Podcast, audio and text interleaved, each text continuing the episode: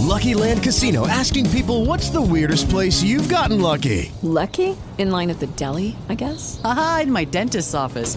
More than once, actually. Do I have to say? Yes, you do. In the car before my kids' PTA meeting. Really? Yes. Excuse me, what's the weirdest place you've gotten lucky? I never win and tell. Well, there you have it. You can get lucky anywhere playing at LuckyLandSlots.com. Play for free right now. Are you feeling lucky? No purchase necessary. Void where prohibited by law. 18 plus. Terms and conditions apply. See website for details. ¿Qué tal, señores? Buen jueves. Eh, los saludo aquí de Just Green Life. Hoy estoy grabando aquí con el móvil, entonces bueno, hay ruidos y cositas, pero bueno. Eh, pues hoy acabo de terminar de escuchar un, programa que se llama El Club de los 21 y este y me viene a la mente esta reflexión de la desesperada forma de, de querer destacar, de cómo, cómo queremos tener miles de descargas eh, generar polémica para atraerlas y de malas prácticas para conseguirlo. Y aquí les voy a decir estos tips de cómo hacerlo. si, si tú te mueres porque te descarguen las personas, es muy fácil. Habla mal de alguien, esa es una opción. Eh, eh, tierra a otro podcaster, por ejemplo.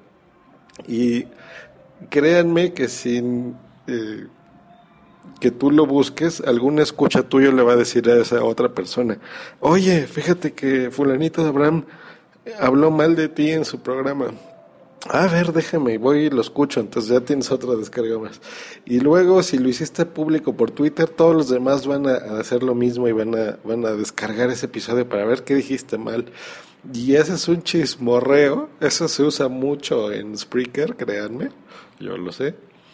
Y eh, hacen que el otro te responda en su programa y es la guerra interminable entre podcasters de oye, ¿por qué dijiste eso? Y yo te respondo y tú a mí. Y, y, así es como se pueden conseguir descargas. ¿Qué pasa? Que pues los que son partidarios de un podcaster en específico pues van a a escuchar tu programa y probablemente se suscriban y ya ganes tú un oyente más, por ejemplo. Esa es una forma. La otra, que es eh, por lo que me acordé de, este programa que les decía que estaba escuchando, es modificar tu feed. El feed, eh, para los que somos podcasters, es algo habitual, pero para los que no, o no lo conozcan, es esta este archivito es un archivo nada más, termina en RSS o XLM, en donde tú eh, le estás diciendo a alguien, a, a, un programa, por ejemplo, a Downcast, a iTunes, a lo que sea, que tú tienes un episodio nuevo, entonces alguien se suscribe y listo. Pero si tú le cambias, por ejemplo, la fecha a programas que tú ya subiste a internet, que ya están en un servidor propio, como es mi caso, o privado o público, ¿no? Como puede ser eh, el mismo Spreaker, o puede ser iBox, o puede ser eh, Poderato, qué sé yo.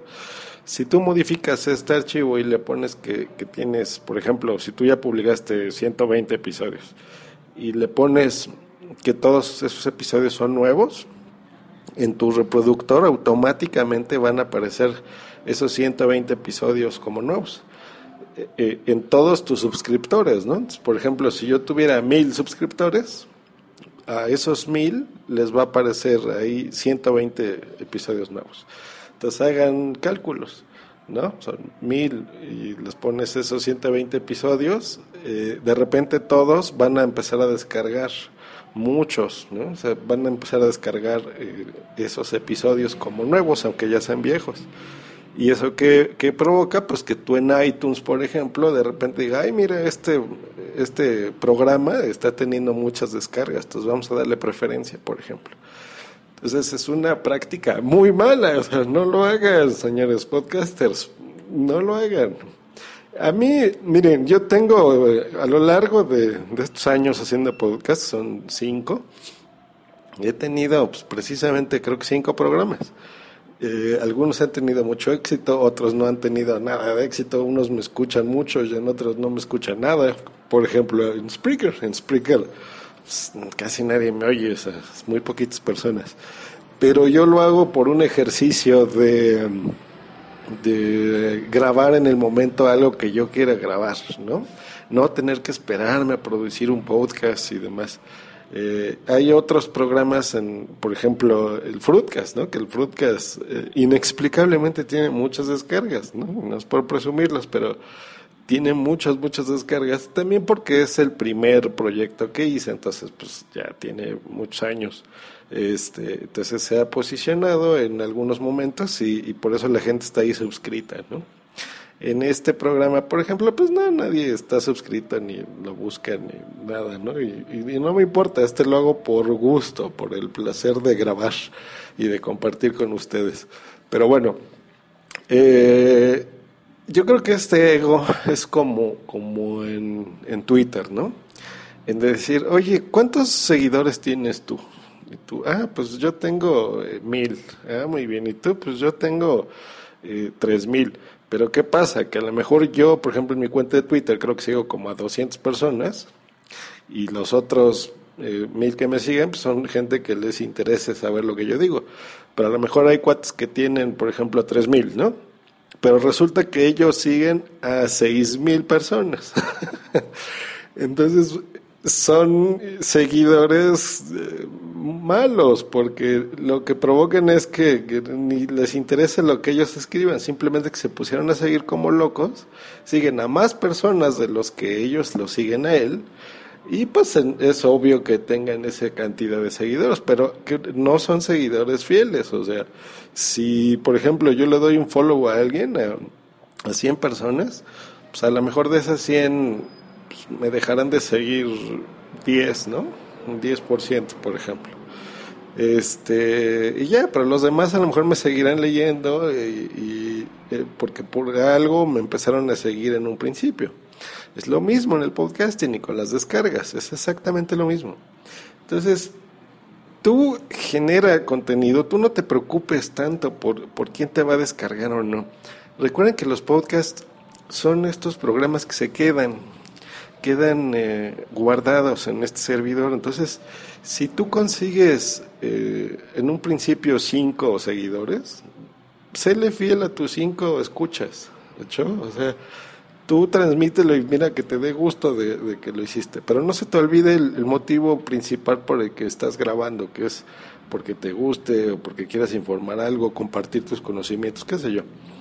Y si en un año ya de estos cinco pasaste a 500 escuchas, por ejemplo, a lo mejor esos escuchas nuevos van a, empezar a bajar, si les interesa tu forma de pensar y les interesa tu programa, van a bajar eh, tus primeros episodios en donde solamente tenías cinco descargas.